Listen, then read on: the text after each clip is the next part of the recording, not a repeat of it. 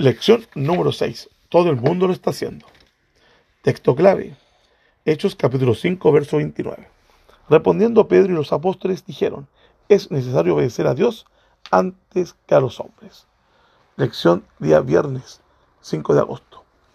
Siempre pensamos en la presión del grupo como algo negativo. Y a los adolescentes generalmente les gusta usar la frase, todo el mundo lo está haciendo, a fin de justificar determinadas actitudes.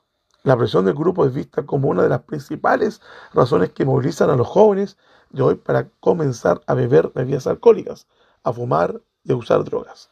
Sin embargo, raramente analizamos el lado positivo de la presión del grupo. La presión del grupo será algo siempre presente en la vida de cualquier individuo. Nunca cesará.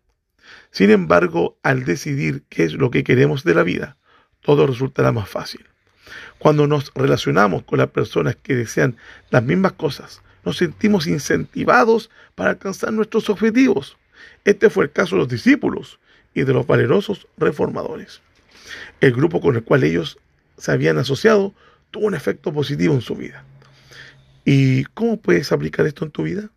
Si quieres comenzar a relacionarte con personas que estudian, terminarás estudiando más y mejorando tus notas. Si te relacionas con personas que aman a Dios, buscarás conocerlo mejor y te acercarás cada día más a Él.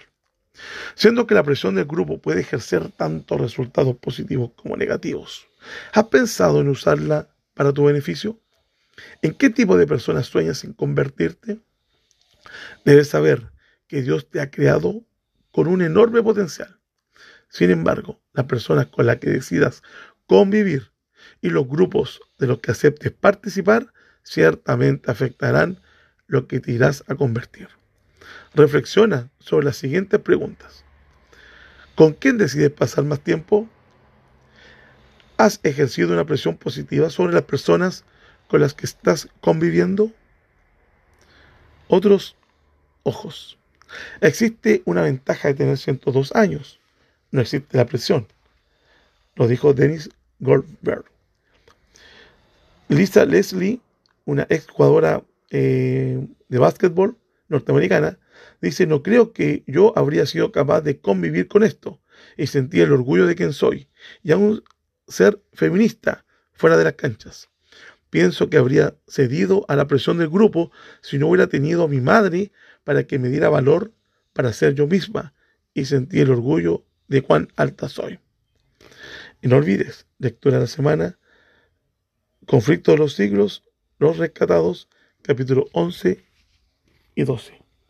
Y más allá del estudio, en las dos historias de esta semana, los personajes debían ejercer una fe incondicional para que ocurriera un milagro. ¿Qué es fe para ti? ¿Qué papel juega en tu relación con Dios? Que el Señor te bendiga.